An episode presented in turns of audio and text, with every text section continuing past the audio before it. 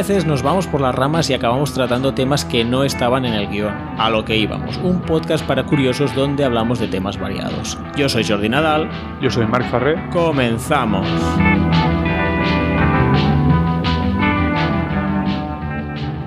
Muy buenas a todos, hoy es día 8 de mayo y vuelvo a estar acompañado, como no, de Marc. Hola Marc, ¿qué tal? Hola Jordi, mi buen amigo. buen amigo Marc. sí, sí. Pues hoy nos reunimos para seguir hablando de algunas ideas de Taleb. Eh, hoy seguimos eh, lo que vendría a ser el episodio número 7. Y, eh, ya estuvimos hablando de, Taleb, de las ideas de Cisne Negro, de Medio Cristán y Extremistán. Y hoy, Marc, me, me, quería contar lo que es un poco la antifragilidad y, y el efecto Lindy, ¿no? ¿Era? Si da tiempo, sí. Si da tiempo, sí. Y, y, si no, también, porque hay que hablar de esto. Ahora ya lo hemos dicho, ¿no? Sí, sí, sí. sí. Ahora está. ¿no? Sí, si recordáis también en el episodio número 7, que no es imprescindible haberlo escuchado antes que este, como en otras ocasiones sí que lo era, pero en esta no. Pero bueno, os lo recomendamos. Eh, hicimos un poco resumen o nombramos los cinco libros de Incherto de los que tenía Taleb y si recordáis ese episodio, pues eh, Antifragil es eh, uno de ellos. Si no recuerdo mal, el cuarto, ¿no? Yo no lo recuerdo, la verdad. Sí, sí, sí. Bueno, pues nada, si te parece, empezamos con la antifragilidad. A ver, eh, quizá deberíamos empezar hablando, bueno, no sé, qué es la antifragilidad o qué es la fragilidad, o sí. qué es lo que te viene a la cabeza, ¿no? Sí, yo creo que el, el, el propio, el, el, propio título del libro, o haber dicho ya la palabra antifrágil, pues eh, fastidia un poco el ejercicio este, ¿no? Por socrático. Te hace, te hace spoiler, te hace sí. spoiler, pero vamos a hacerlo igualmente. Un poco sí, ¿no? Porque podríamos decir, ¿qué, ¿qué, es algo frágil, Jordi? A ver, defíneme algo frágil. Pues así, a bote pronto, algo frágil es algo que se rompe con facilidad.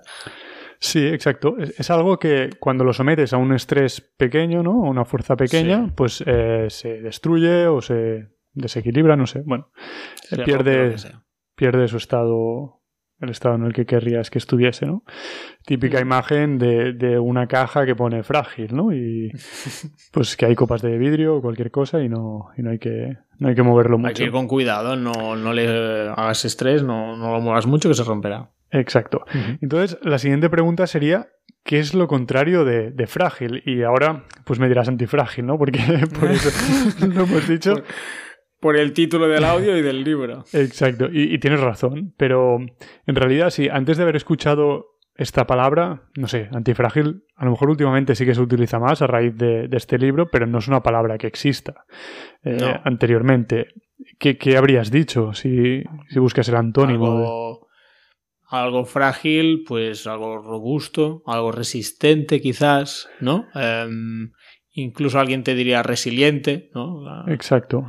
Exacto, pues eh, en, el, en, el, libro lo que, lo que dice Taleb al principio, es, creo que es el primer capítulo, es, vale, pues lo que pasa es que hay muchas cosas, muchos conceptos que no tienen, no existe la palabra para nombrarlos y, y realmente el, el antónimo de frágil no existe porque robusto, bueno, si, si, si, nos basamos en la definición esta de es algo que cuando lo sometes a un cierto estrés, pues se rompe, ¿no? Por ejemplo, o uh -huh. cambia su estado a una forma que no, que no querrías que, que, tuviera. Pues en realidad robusto o resiliente no es eso. Es algo que lo sometes a una. a una. a, a un estrés y sí. no se rompe. Vale. Eso sí es robusto. Pero lo contrario de verdad sería algo que cuando lo sometes a un estrés o algo malo, se vuelve todavía más fuerte, ¿no? Uh -huh. se, se, mejora, se vuelve mejor. Claro, pero este concepto no existía. O sea, el concepto, supongo que sí, pero no hay, no había, no hay palabra para ello. Bueno, no, sí. no, tenemos en el español, al menos no que yo conozca, y si alguien tiene la palabra, pues que nos la escriba en los comentarios o nos mande un mensaje de voz a través de Anchor. Sí, podéis ver, podéis hacerlo. Podéis ver el link para, para mandarlo al final de la descripción. Pero así a bote pronto a mí no, no se me ocurre. Um, entonces es por eso que, que Daleb propone eh, la palabra antifrágil. Entonces, ¿qué sería antifrágil? Pues lo que hemos dicho, ¿no? Algo que cuando lo sometes a algo negativo, en, en vez de romperse o desaparecer o eh, volverse peor, al contrario, mejora. Sí. Y aunque el, Que sería un poco como la, la frase mítica, bueno, mítica, que hemos escuchado tipo, lo que no me mata me hace más fuerte. Pues Exacto. Sería algo así, versión Taleb. Sí, exacto. Exacto, no lo que, ma- lo que no mata engorda, no, lo que no me mata Esta me hace no. más fuerte. Exacto, exacto, es eso. Y, y de hecho, pues como tú dices, pues eh, ya, ya existe, existía en la cultura popular y de hecho, como ahora veremos, hay muchas cosas que, que son antifrágiles, pero no habíamos inventado la palabra. Y, y bueno, quizá vayamos un poco... Mira, no, qui- quizá vayamos con algunos ejemplos que creo que pone en el libro, si no recuerdo mal, al, menos algunos de ellos sí, ¿no? Para ver eh, la diferencia que sería entre, entre algo frágil, algo robusto o, o resistente o resiliente o algo, eh, o algo antifrágil. Algo Pues- antifrágil. Pues el, el ejemplo de, de algo frágil sería, o muy frágil, ¿no? Sería eh, Damocles, ¿no? La, no sé, ¿qué era esto? ¿Es un cuento? La, Una- la espada de Damocles. Bueno, no sé si es de verdad, pero he leído por allí que, que sí, que era un, un tirano de, no sé si era Siracusa o algo así. Eh, Dionisio o así, que, que bueno, que, que tenía una vidorra, era un tirano, tenía comida a tope y tal, y había un tal Damocles, Vale. como no, que era un, pues yo qué sé, un cortesano, uno de la corte y que siempre estaba como muy envidioso. Hostia, eh, mira el, mira el tipo este, que bien come, qué tal, y un día pues el tirano le dijo, ah sí, pues hoy ocuparás mi puesto. Y, y bueno, pues ese día pues comió a tope, estaba súper contento, pero en un momento dado miró al techo y vio que, tenía, que le habían colgado una espada con un, con un, colgado con un pelo de caballo o algo así. Exacto. Y sí, ¿Cuál? y lo que y el tío, uy, uy, a mí no me gusta que tenga una espada aquí. Y bueno, lo que le decía, dice, bueno, ese es el riesgo que corro por todo lo bueno que tengo. Claro, Mm, que cualquiera le podía cualquiera le podía asesinar, ¿no? Porque al final Sí. estaba- es un poco esa historia. Bueno, Sí. que su vida pendía de un hilo, literalmente. Ujú. Bueno, literalmente, una vez habías puesto la espada, obviamente. Pero, O sea, que la espada no era de Damocles, Claro. sino que era la espada de otro que puso ahí encima, la- ¿no? se tendría que llamar la, la espada de Dionisio, creo, encima de Damocles, pero era muy largo vale. y se quedó con la espada de Damocles. Pues sí, pues exacto. Pues e- ese es un sistema muy frágil porque cualquier pequeño movimiento pues puede romper el pelo de caballo y caer la espada y matar a Damocles, pobre. Sí. Y mm, pues lo contrario, bueno, entonces también siguiendo con la mitología, ¿no? Y, y este tipo de historias antiguas, pues podemos ver el ejemplo del, del fénix. Em, que el fénix sería, pues era un animal mitológico que si, si se destruía, ¿no? Se, se convertía en cenizas y luego resurgía de esas cenizas y volvía a vivir, ¿no? Pero Sí. no, era no era mejor una vez eh, revivía. Ya, este no es muy buen ejemplo del todo, pero bueno. No es buen ejemplo de antifragilidad, pero Claro, pero es como resistente o. Exacto, creo que sería- Exacto, creo, Claro. creo que sería un punto intermedio, ¿no? Algo robusto. ¿no?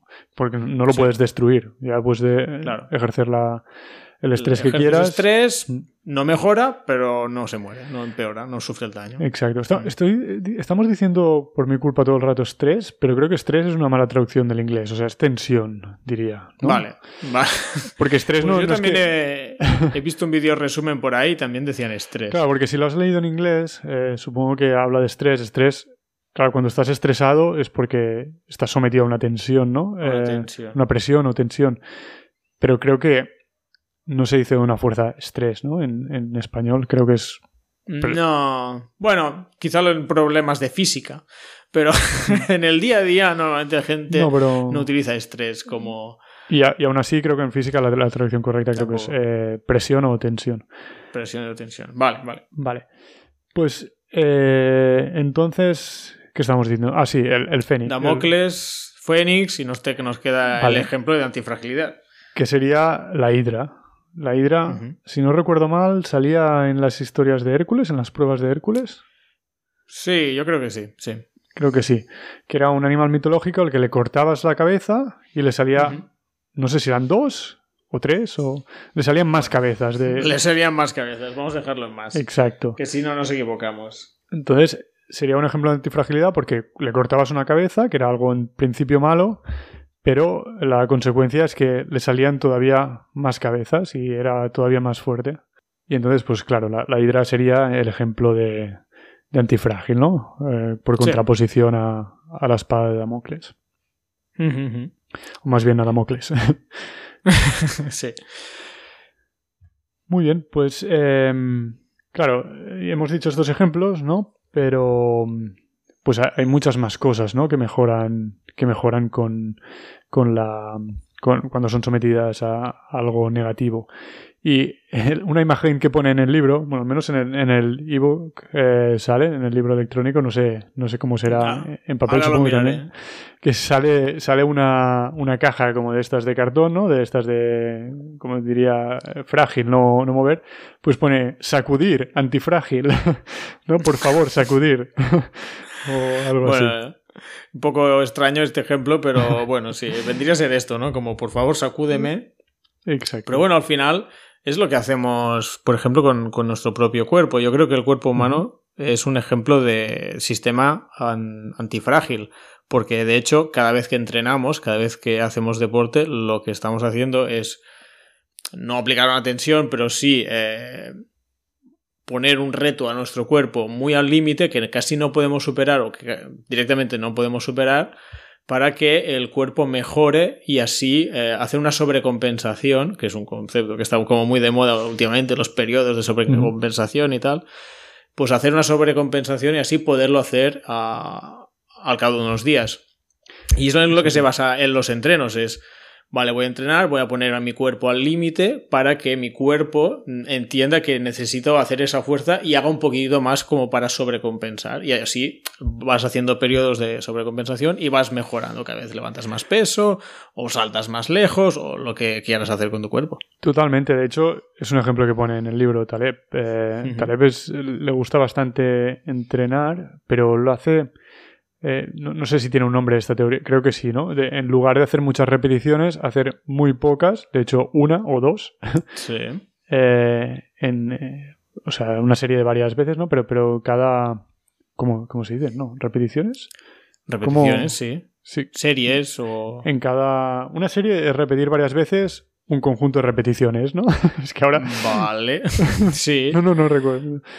Bueno, el hecho es, que en cada, cada vez que hace el ejercicio, pues lo hace una vez o dos, solo. Sí, no, yo he visto sistemas de entreno que si realmente solo quieres mejorar la fuerza, es decir, levantar más peso, lo que tienes que buscar es tu máxima repetición, o sea, tu peso máximo con una repetición, y quizá hacer series de una, dos, tres repeticiones, y, y buscar como tu límite y dejar descansar bastante.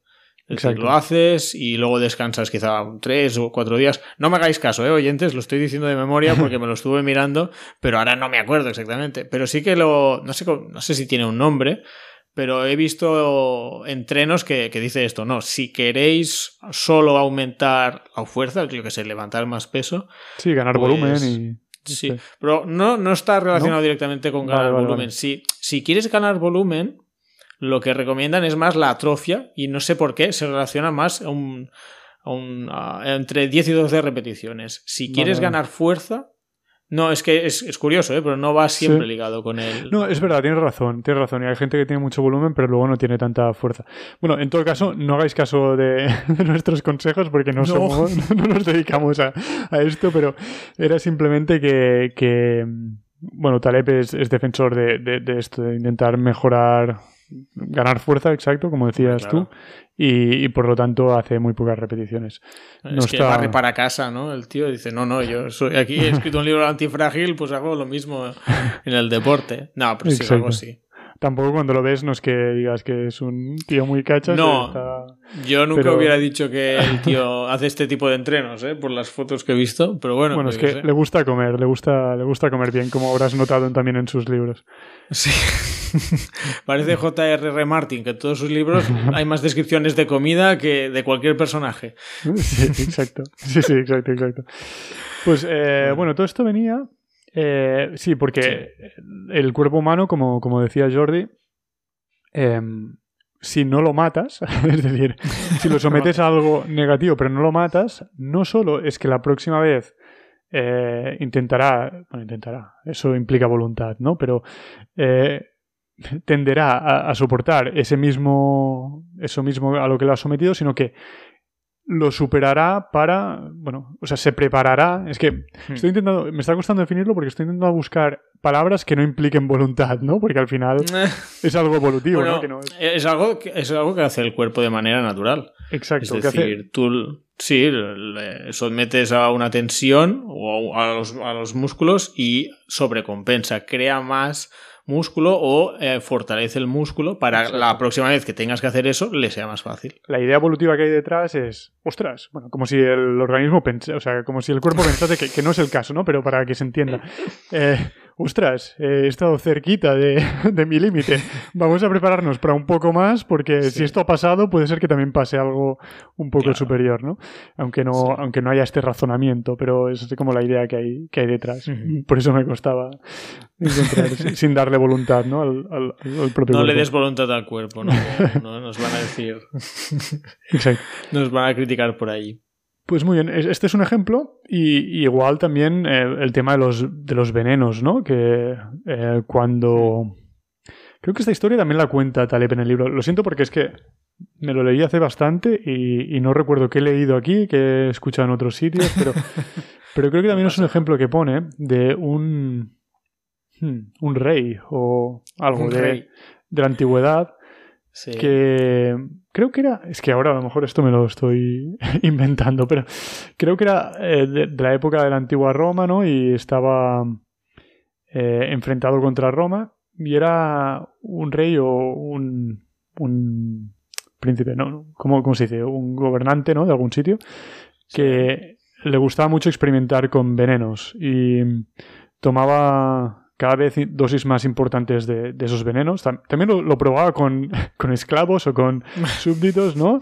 Y estos, pues, Primero los esclavos, me imagino. y con estos a lo mejor jugaba un poco más al límite, ¿no? Porque si se moría no era él, pero incluso con él mismo también intentaba como llegar al límite y cada vez pues eh, soportaba mejor los venenos, ¿no? Porque tenía la, el miedo no sé, creo, que era por esto, ¿no? A lo mejor me lo estoy inventando, pero en todo caso... Es lógico, ¿eh? Si, si no nevero es ventrovato, ¿no? Que, que Sí, si no nevero ventrovato.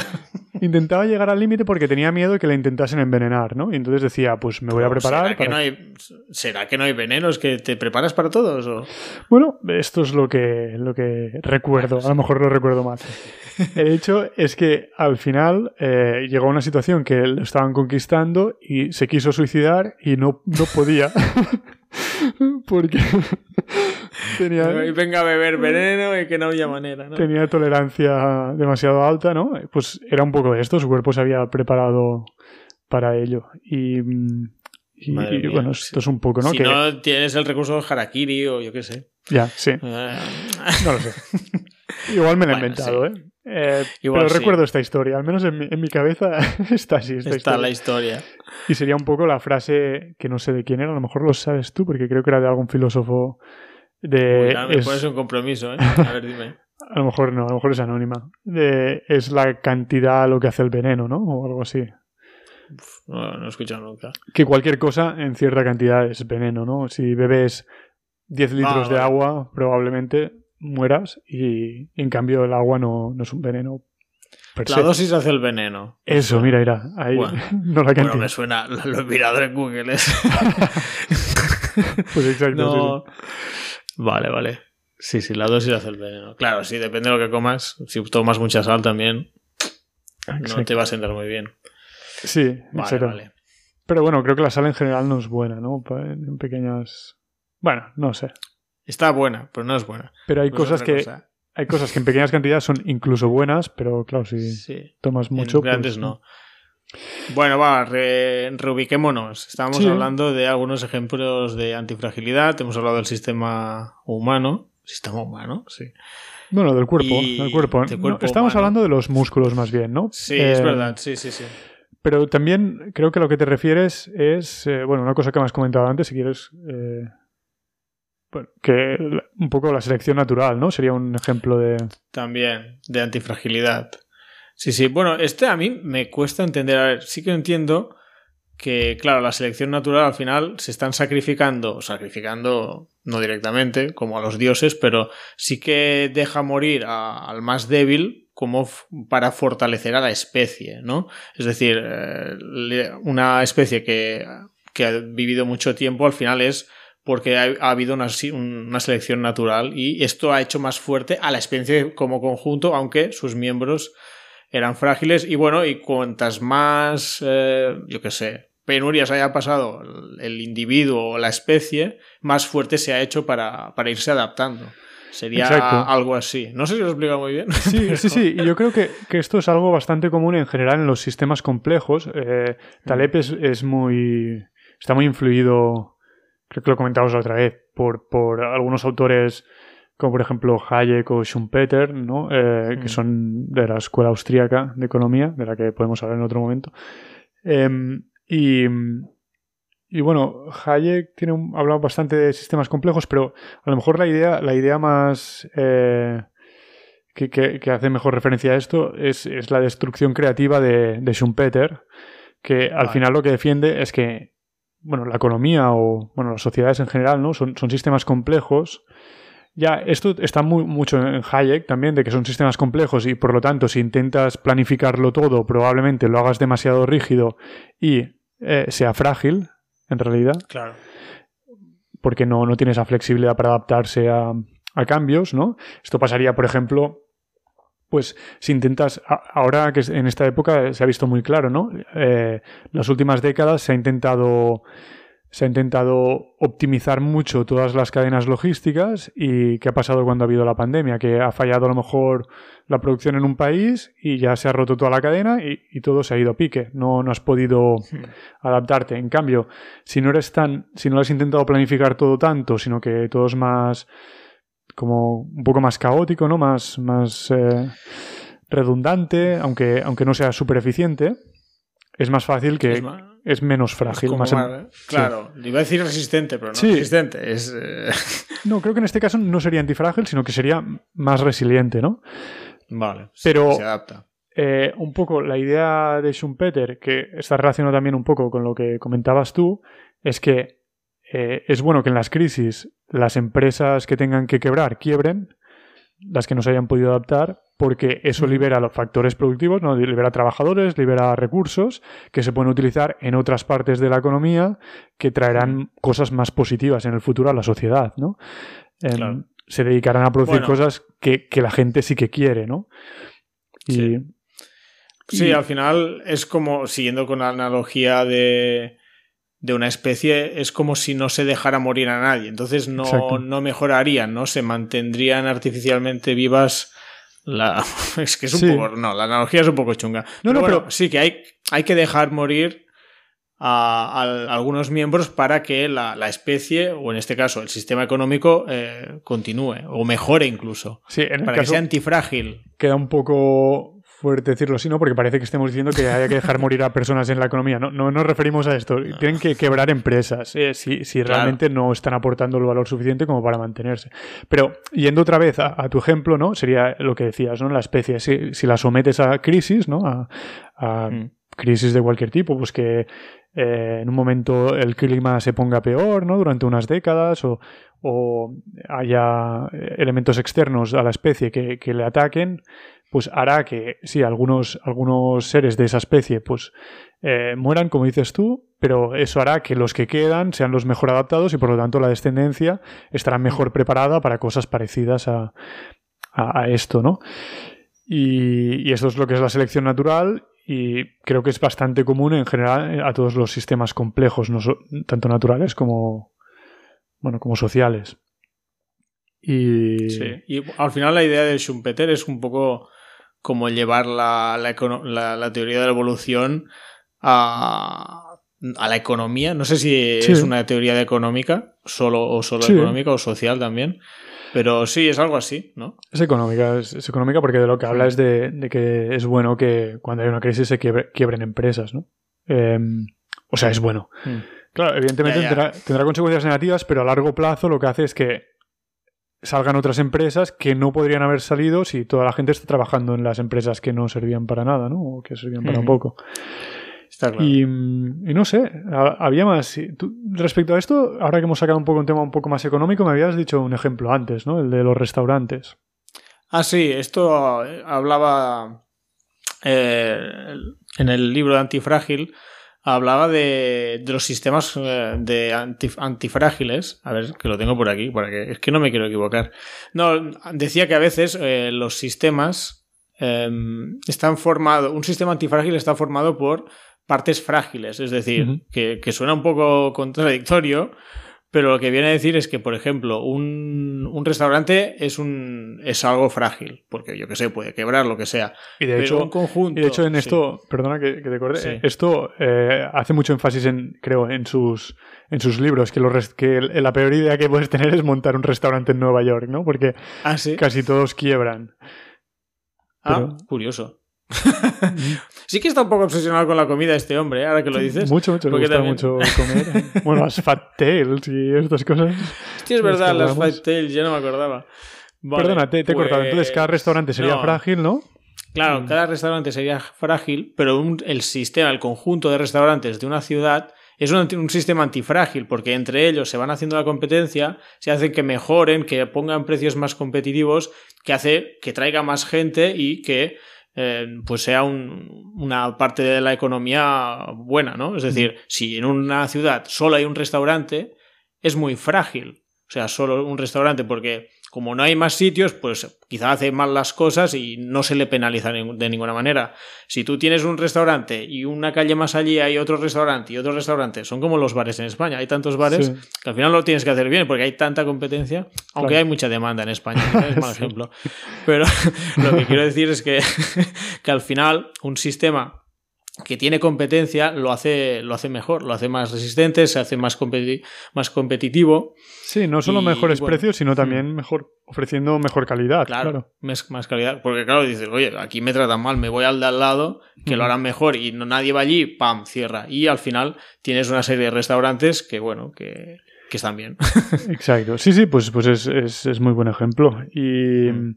y bueno, pues no sé, también otro, otro ejemplo eh, que hace. eh, que pone mucho es, es, eh, ejemplos tecnológicos. Por ejemplo, la aeronáutica. Habla mucho de, Sí. de la aeronáutica en general, porque cada vez que haya. O sea, la idea un poco es que cuando hay un accidente de avión, que cada vez hay menos, ¿no? Eh, es evidentemente para la gente que va en el avión es algo muy malo. Eso, y familiares Sí, y, y todo el mundo. todo. Pero para el resto de gente que sigue viajando en avión es algo positivo porque de, de ese accidente se aprende muchísimo y no solo se... y, bueno, y, y ese accidente es muy difícil que vuelva a pasar porque se va a poner regulación y se va, se va... O sea, se van a encontrar soluciones a ello y es muy difícil que vuelva a pasar eso. Pasarán otras cosas, pero bueno, esa ya probablemente no pase. Con lo cual, que se haya estrellado un avión por una causa hará que otros aviones no se estrellen ya por esa causa. Mm. Sí, al final es. Bueno, cuesta entenderlo desde un punto de vista, Mm. eh, no sé si sentimental o lógico. Bueno, lógico. De, ver, como que no es bueno humano. que se estrelle un avión, Claro, evidentemente. claro, claro. No. Pero, pero es bueno para el sistema, podríamos decir, de aeronáutica. O es decir, la aeronáutica ha ido evolu- evolucionando a base de, de- de errores. Pero esto pasa con todo también. Sí, pasa con todo. Pasa Y- con- y, espera, con y no es bueno. cosas. Eh, tampoco quiero decir que, que sea bueno que se estrellen muchos más aviones, porque, claro, si lo fuerzas será que estás haciendo cosas mal, ¿no? Pero Bueno, que- es un poco lo que, lo que defiende. Y con esto a lo mejor podemos ir a, a otro tema del que, del que habla bastante em, Taleb, ¿no? Y aquí se ve bastante su, su influencia em, hayekiana, ¿no? Es que. Uy, ahora me, se me ha ido el santo al cielo. ¿De qué, está- no sabías eh, de qué estamos de, de hablando? qué otro... Estamos hablando de los aviones. Madre sí, mía. pero Marc. no sé qué, no sé qué ejemplo iba a poner. iba a Está- poner. estás mayor, ¿eh? Ya. A ver, Estoy está el de cansado los hoy. aviones. Estoy cansado. Está el... Ah, bueno, sí, sí, sí. Espera, sí, sí, ya, ya, ya me ha vuelto. Es, es que en realidad es muy importante la prueba y error, ¿no? Entonces, que vuelen muchos aviones es algo positivo porque será más probable. No significa que sea más probable que tú subiendo de un avión te estrelles, pero sí que será más probable que de los muchísimos hay alguno, ¿no? O sea, si, si están volando 100.000 aviones, es más fácil que haya un accidente que si están volando 10, ¿no? Está claro. Y, y cuando haya ese accidente, no solo aprenderá ese avión, ¿no? sino que aprenderá todo el mundo. Eh, aprenderán todos, se beneficiará todo el, todo el conjunto. Mientras que si solo hay 10, si hay un accidente, pues solo aprenderán esos 10, ¿no? Bueno, los 9 restantes. Exacto. Y, esto viene un poco a, una idea que también, de la que habla mucho, que es bastante polémica, diría, pero que tiene cierto. que también he, visto en otros sitios y, y, bueno, puede ser que no, sé, no siempre sea cierto, pero en, en muchas ocasiones sí que pasa así, ¿no? Que es lo que defiende y creo que esto viene Hayek, no, no, no sé seguro, y seguro que alguien más lo había hablado antes, que no es... Muchas veces decimos, tenemos que eh, investigar mucho, investigación básica, ¿no? O eh, tener... Como invertir en, en, en I, más D, es decir. Sí, pero también incluso investigación en física, ¿no? Y, buscar teorías físicas, sí, cosas teóricas. Porque después de esas teorías salen avances eh, tecnológicos que nos ayudan en el día a día. Y en ocasiones es así, ¿eh? no, no lo pongo en duda. Pero es lo que viene a decir, creo, creo que lo dice. creo que sí, a lo mejor me, a lo mejor me estoy colando y, este otro autor, pero creo que Taleb también lo mencionaba esto. Eh, en todo caso, de Hayek seguro que es, creo, y no sé, algunos más. Eh, que en realidad, históricamente, ha sido al contrario. Se ha desarrollado primero la tecnología por prueba y error a lo ah, mejor últimamente no tanto, pero sobre todo cuando se produjeron los grandes inventos, es primero, primero ha surgido el invento y luego ya se ha intentado buscar la teoría que había detrás por qué eso funcionaba, ¿no? Un ejemplo típico es la, máquina de vapor. La máquina de vapor, bueno, primero que ya, ya los, incluso creo que los griegos ya tenían pequeñas maquinitas de vapor, pero las utilizaban como algo, como un juguete, ¿no? Pero... Ah, vale, sí.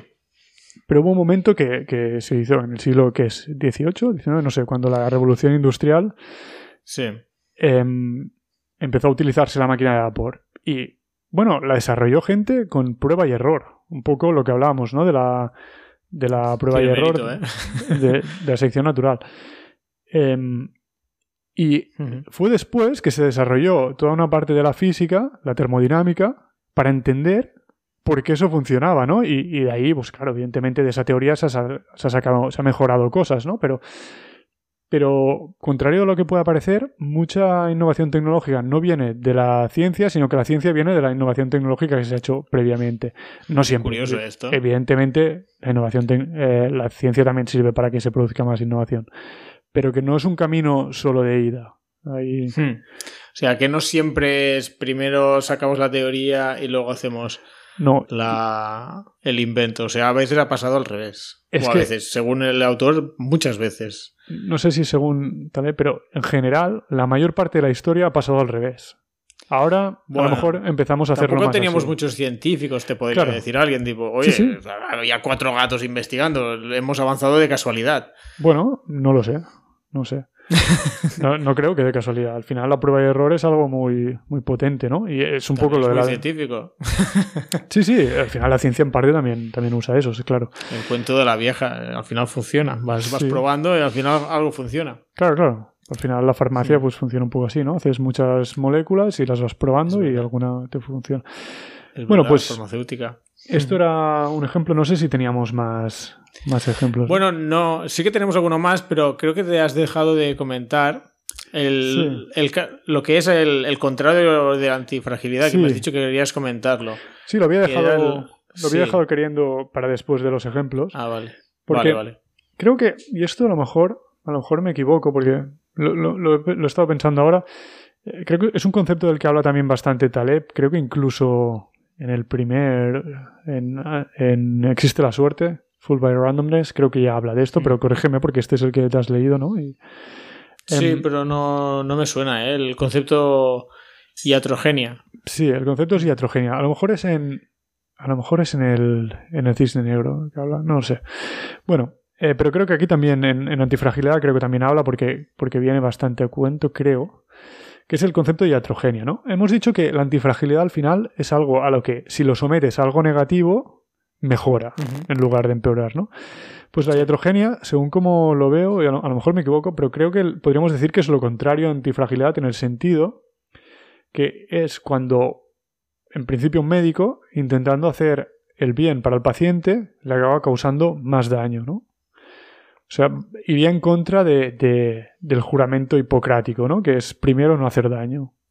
Pero evidentemente no lo hace. Pero es sin querer, es algo involuntario. Es sin querer, pero bueno, es que no ha sido suficiente meticuloso para asegurarse de que primero no hacer daño. Hmm. Pero además, es. No es que haya hecho algo mal, no es que yo qué sé. Estoy cortando con bisturí y se te va la mano. no, no, es que, que aplicas un remedio que le hace mal en vez de bien.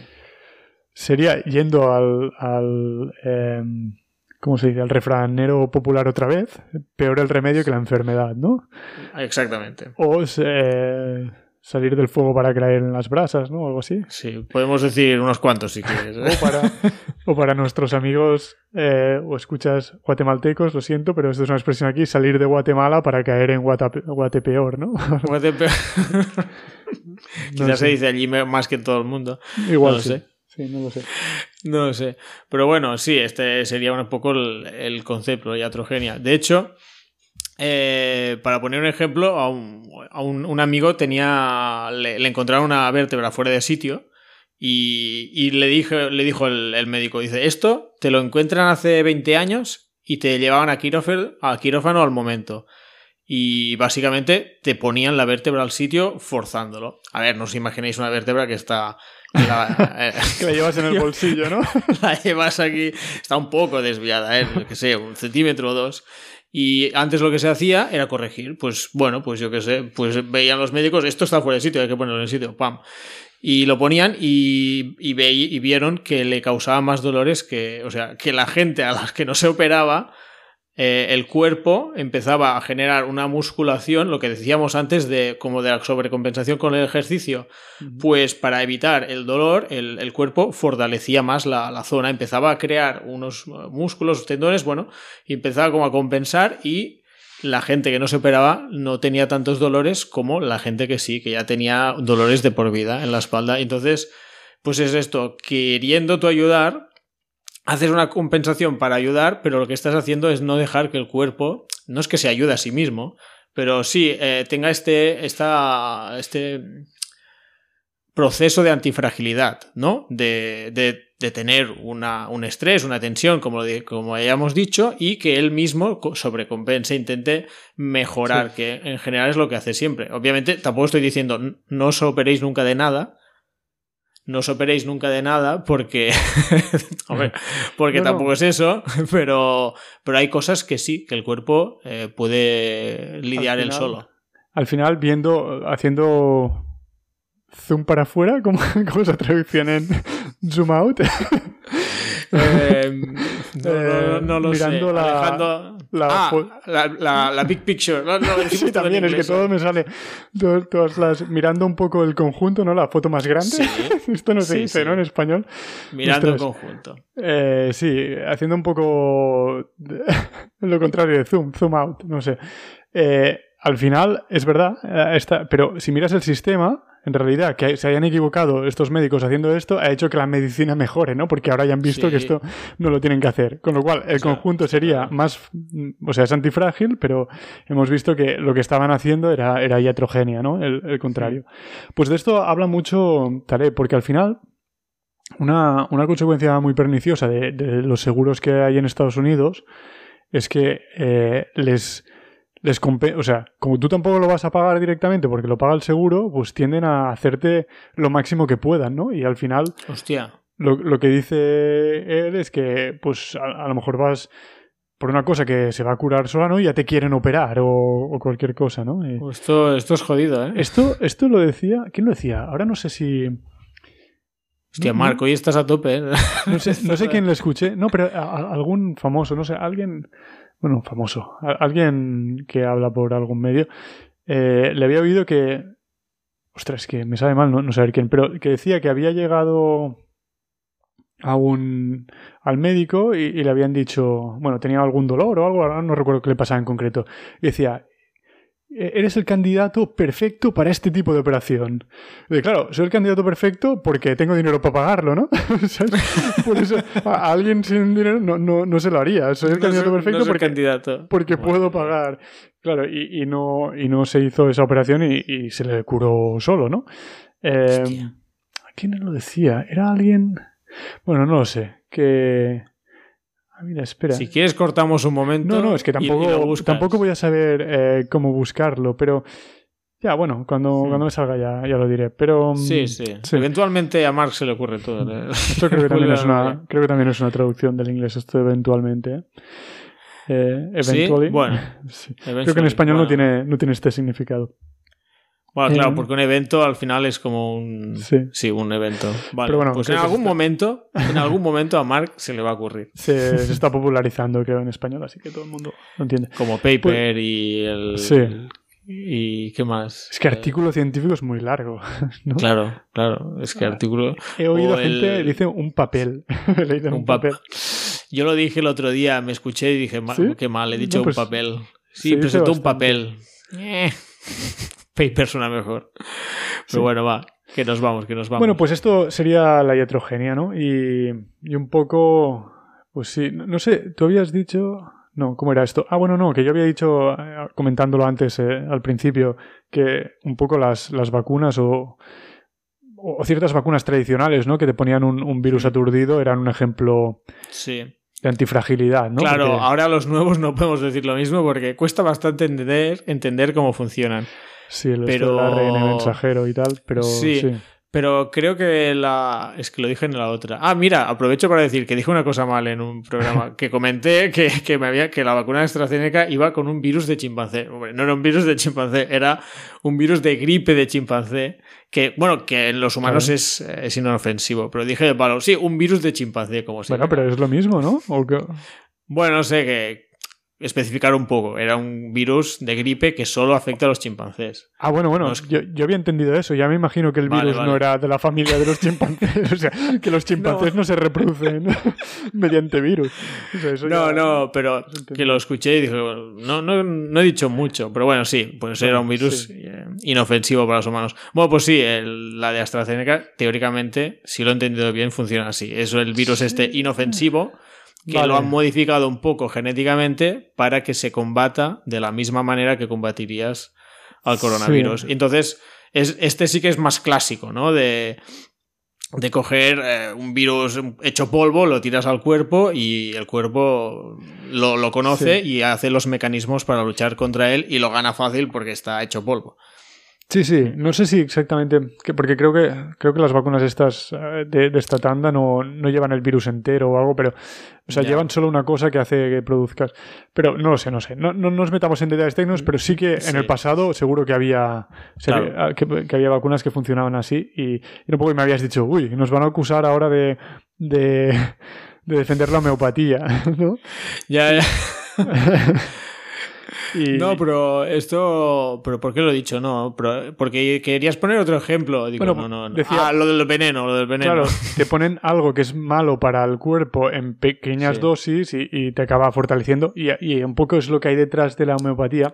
El tema es que en la homeopatía se diluye tan. Primero, que bueno, es un poco patillado, no sé si esto existe en español, que se lo sacan de la patilla, que es de la manga, el hecho de, bueno, vale, como esto te da dolor de cabeza, pues esto ya será bueno para el dolor de cabeza. Bueno, no, no funciona así la medicina. O sea, en el virus sí que funciona porque, porque generas anticuerpos contra ese virus, pero no funciona con todo, ¿no? no Dándote un martillazo en la cabeza no harás que luego la próxima vez te duela menos la cabeza, ¿no?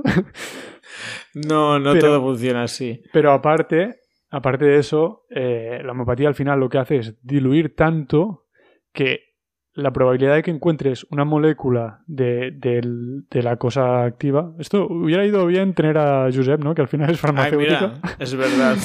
del principio activo. o sea, que en la mayoría de las veces no vas a tomar principio activo, vas a tomar solo agua. Agua o azúcar y cosas así. Agua con azúcar normalmente. Bueno, para que sepa bien, pero.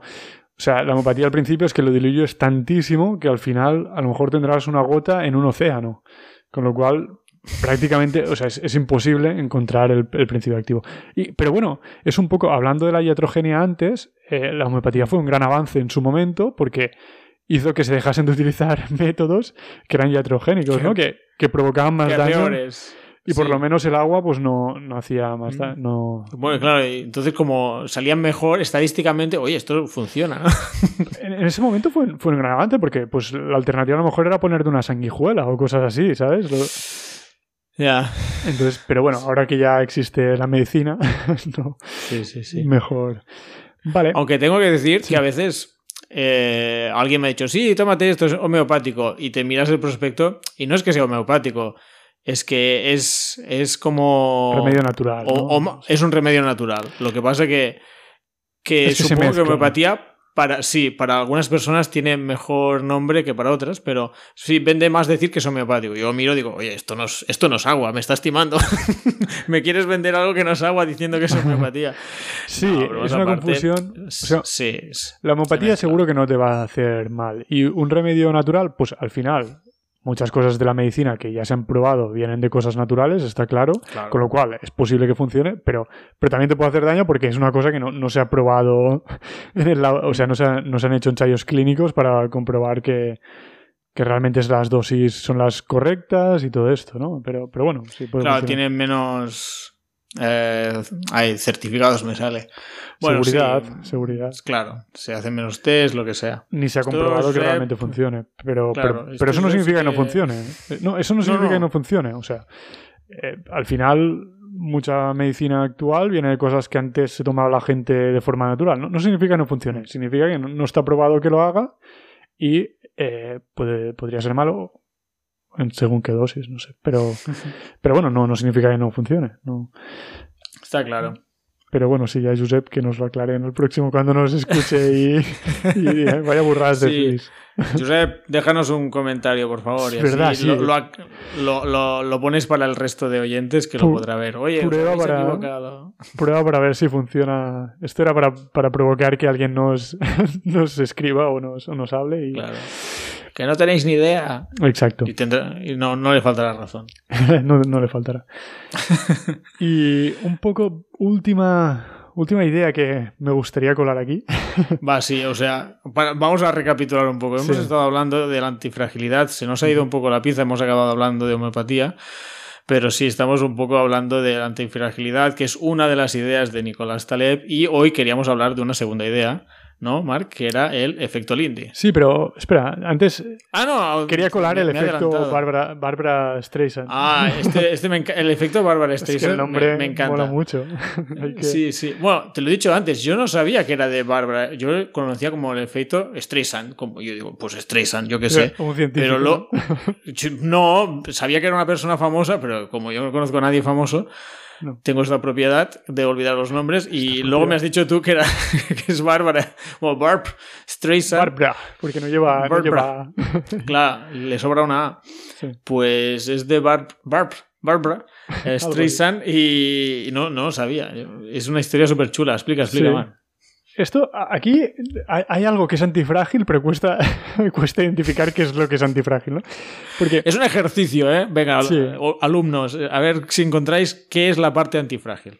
la historia no la recuerdo perfectamente, a lo mejor corrígeme si me equivoco, Ah. pero bueno, si no, cuéntala Ya, tú. ya la cuento tú. yo, que es que la escuché hace poco. Es- la historia era que un buen hombre se dedicaba a hacer fotos de la costa. Y, yo qué sé, se compró un dron o no sé por qué narices, creo que tenía un dron y lo estaba estrenando. Ostras, pensaba que era más antiguo esto.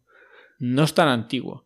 Vale, No sé si era un dron, pero el tío eh, empezó a hacer fotos de la costa, pues yo qué sé, desde un ángulo pues nunca hecho, ¿no? Pues con el dron pues vas haciendo fotos y las colgaba. Y bueno, pues era un tío random que no conocía a nadie y que quizá sus fotos las veían 10, 20 personas. como Y podcast. pues... Hostia, hay un latigazo así. ¡pah! toma! Tenemos- tenemos que hablar- Autozasca. Tenemos que hablar mal de Barbara Streisand para que. Claro, esta es la técnica, man. Vale, vale, Tenemos perdona, que empezar a hablar sigue. mal. Bueno, es mala estrategia. Bueno, pues eh, iba el hombre haciendo fotos de la costa y, pues de casualidad, hizo fotos de la casa de la susodicha, de Barb Streisand.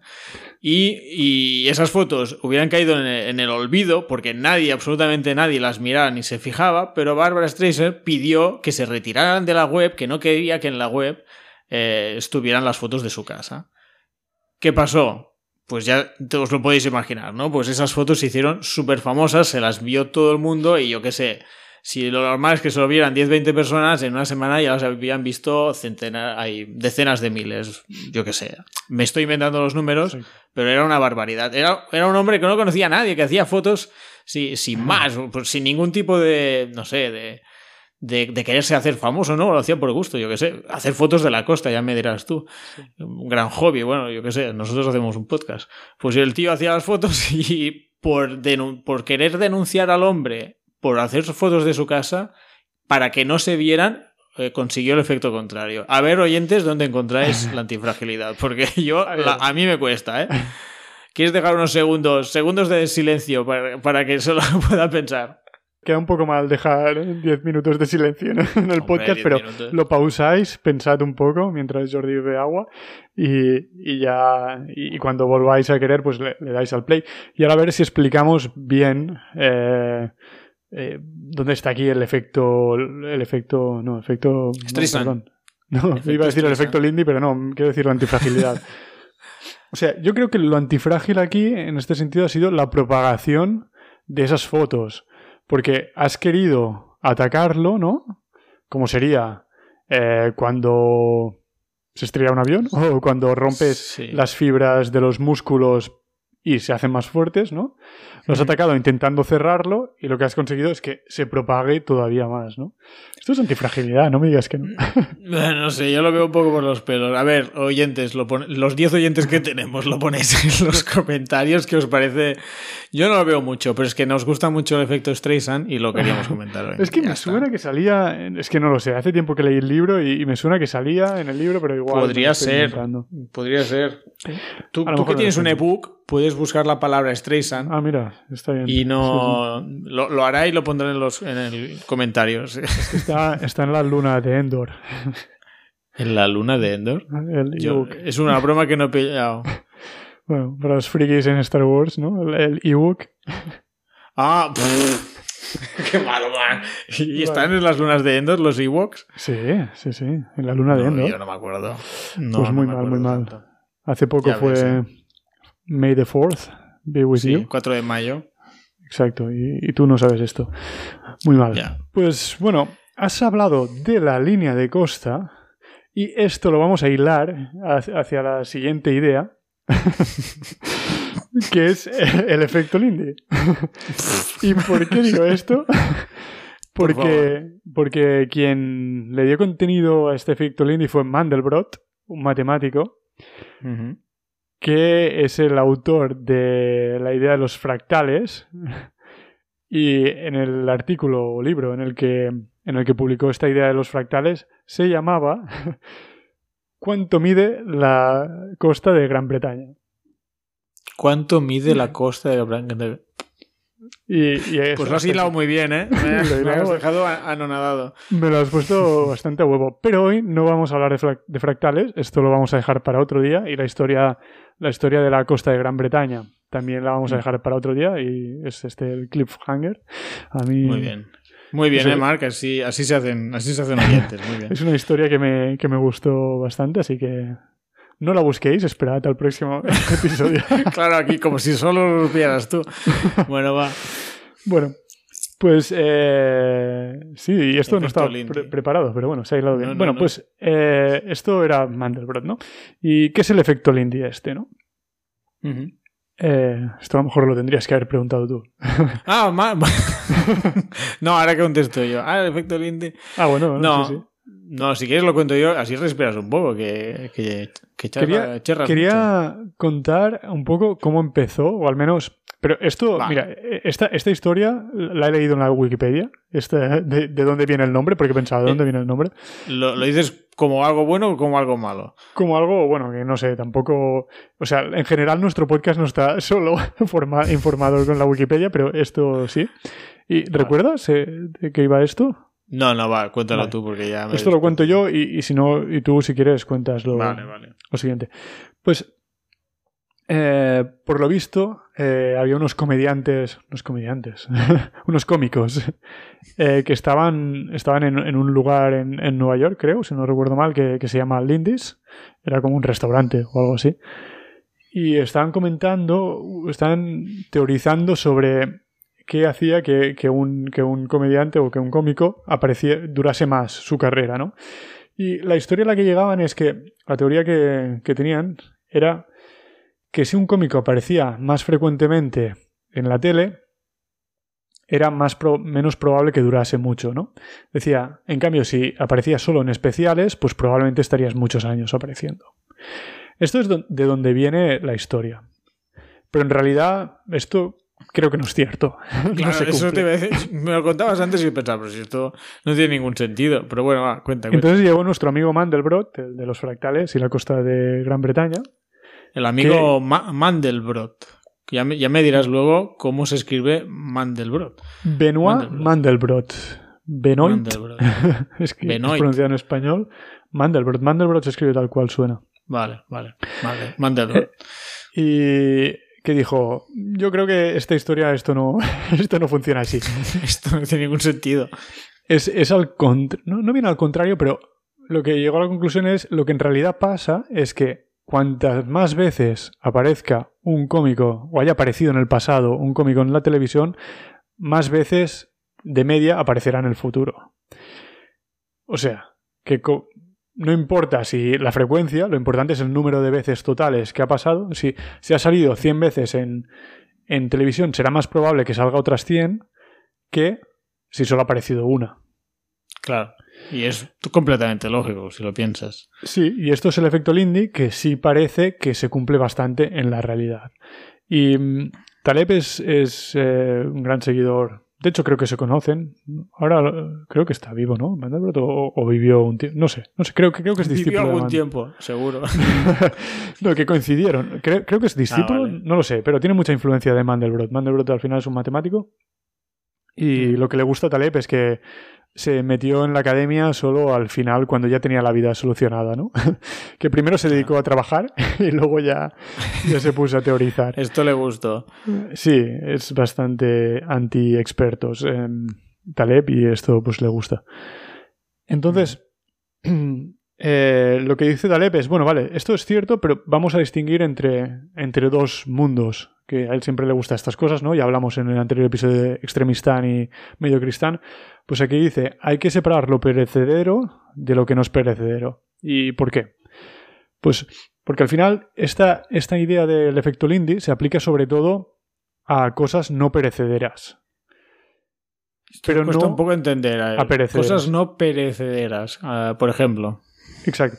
Eh, pues porque, pongamos una idea, aquí la idea que había atrás es que cuanto más tiempo haya estado en ciertas situaciones, es más fácil que siga en, esa, en ese estado durante más tiempo, ¿no? Es lo que había dicho Mandelbrot. Pero esto, por ejemplo, pues no es cierto en una vida humana o una manzana, ¿no? Cuanto cuantos más años tenga una persona, no es más probable que viva más años. No... Bueno, bueno, bueno. Una especie sí. Una especie sí. Ah, bueno, ya. Estaba haciendo aquí. escuchar. Tienes que escuchar los, dos últimos capítulos. Si eres amortal, quizá entraremos dentro de la ley, dentro del efecto Lindy, ¿no? Pues en ese caso, probablemente sí, porque eh, significará que has, eh, aprendido mejor a sobrevivir a accidentes. Llevas más este Claro, claro, claro. bueno, bueno, no. Esto era una broma, ¿eh? No me hagáis mucho caso lo pilláis si, si, escucháis los dos capítulos anteriores. Sí. Eh, pero en ese caso no seremos perecederos. Así que sí que. Es verdad, me has pillado. O por ejemplo, una manzana, pues cuantos más días tenga, no será más probable que, se mantengan buenas condiciones más días.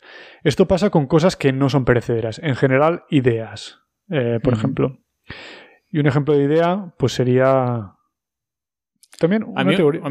Un ejemplo que me gusta mucho y a mí me ha quedado muy claro antes era pues la música. Dices, hace 200 años que se escucha Beethoven. He dicho 200, pero me lo sacado la patilla como marca. Eh, hace los años que sea que se escucha Beethoven o la música clásica.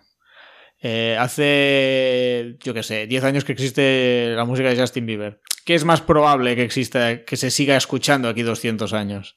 Pues bueno, que ya cada uno juzgue, pero probablemente, pues a Beethoven, quizás Justin Bieber también, ¿eh? que esto no, no lo quita, pero dice, estadísticamente es más probable que se siga escuchando algo que ya hace 200 años que se escucha. Claro, esto es una cosa de, probabilidad. O sea, es más probable. O sea, cada elemento concreto, pues no tiene por qué ser cierto. Pero en conjunto. Eh, creo que, creo que lo que dice es que la esperanza de una cosa que tiene una vida o que se ha seguido perpetuando durante 200 años, su esperanza de vida es otros 200 años, mientras que la que lleva 10 años, pues su esperanza de vida son 10 años más. Aunque no sé dónde sale esto, porque, bueno, no sé, no sé si empíricamente es así o no. Pero lo que sí que es cierto es que cuanto más tiempo haga que se escucha o que se repite o que lo que sea, más probable es que dure más que algo que lleva poco, ¿no? Claro. Y esto pasa con la música, también pasa con los libros, ¿no? Si un libro hace mil años que se lee, probablemente de aquí mil años es posible que se siga leyendo. En cambio, es más difícil que uno de los libros que se ha publicado el año pasado se esté, se esté leyendo de aquí mil años, aunque habrá alguno, pero... Seguro, pero estadísticamente no, no tanto. Y esto es un poco también ligando con otros episodios que hemos hecho eh, de Bitcoin. es algo que algunos detractores de Bitcoin y, que son más eh, partidarios del oro dicen, ¿no? Que al final el efecto Lindy habla en favor del oro y no de Bitcoin, ¿no? Porque el oro hace miles de años que se utiliza como dinero, aunque no directamente hoy en día. En cambio, el Bitcoin solo hace 10. Sí, realmente es muy joven. Eh, tiene el efecto Lindy en contra, ¿no? la esperanza será otros 10, 12, ¿no? En cambio, sí. la del oro probablemente aquí 2000 años siga teniendo eh, valor. Valor, ¿no? Claro, claro. Y, no sé, yo no sé si ponemos algún ejemplo más o... Del, del efecto Lindy. Mira, eh, un ejemplo gracioso. es, una chorrada que voy a decir, pero mira, para para, para reír un poco. No, no te pasa, yo que sé, cuando tienes cierta edad que te presenta un, un, amigo, te presenta, mira, esta es mi novia. Ah, ¿cuánto hace que lleváis juntos?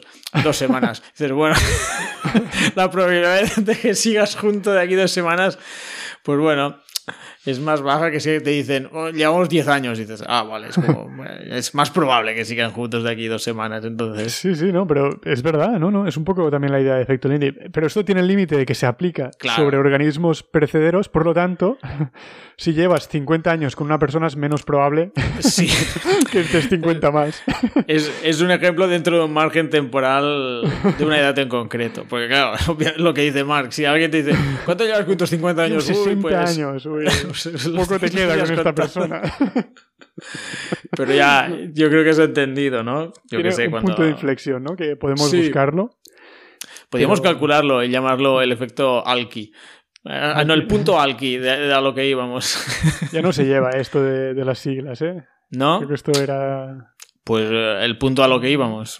es, pero es un poco raro, ¿eh? Pero sí, sí, el punto es de inflexión a, partir de cuando ya no tiene sentido el efecto Lindy. Exacto. Muy bien, muy bien. Pues no sé, yo creo que hemos hablado de todo lo que queríamos hablar, el efecto Lindy, hemos hablado de las ideas, la idea de antifragilidad. Eh, no sé, bueno, que es una idea de Nicolás Taleb, por si alguien se lo ha olvidado.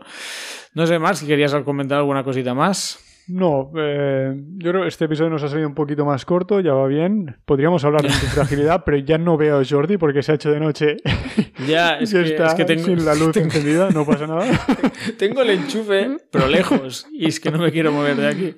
Y además me ha comentado que quiere ir a cenar, que tampoco estaría mal, así que ya, creo que podemos, podemos dejar los fractales para otro día. Y la sí. Yo creo que podemos hacer otro día un programa hablando de los fractales. Yo me lo miro un poco más, que no me va a ir mal. Y así queda un poquito más interesante y no, y no solo tú soltando la chapa como siempre. Ya, perdón, perdón. Tengo tendencia a esto. Por eso lo digo como, como, cosa mala para ti, sino para mí que no me traigo los temas preparados. No, no. De hecho, el invitar a Josep, eh, que lo seguiremos haciendo, eh, tenemos algún capítulo pendiente, es un poco para que deje de dar chapas yo.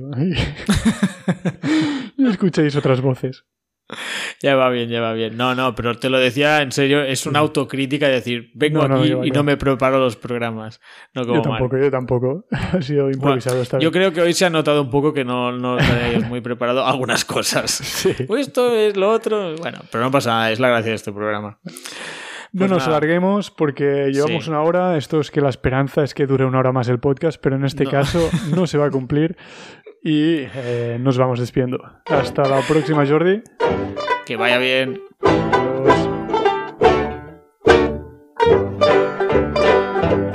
Gracias por escucharnos. Si te ha gustado el podcast, te agradeceríamos que le dieses al corazoncito en Google Podcast o iVoox, like en YouTube o 5 estrellas en Apple Podcast. Así nos ayudarás a tener más visibilidad y seguir con este proyecto. Ahora puedes dejarnos mensajes de voz a través del link de Anchor que encontrarás al final de la descripción. Los comentarios por escrito en la plataforma por la que nos escuchas o bien correos a, a lo que íbamos gmail.com, por Twitter arroba o por Instagram alq íbamos todo junto también son más que bienvenidos. En capítulos posteriores iremos dando respuesta a vuestros comentarios y preguntas.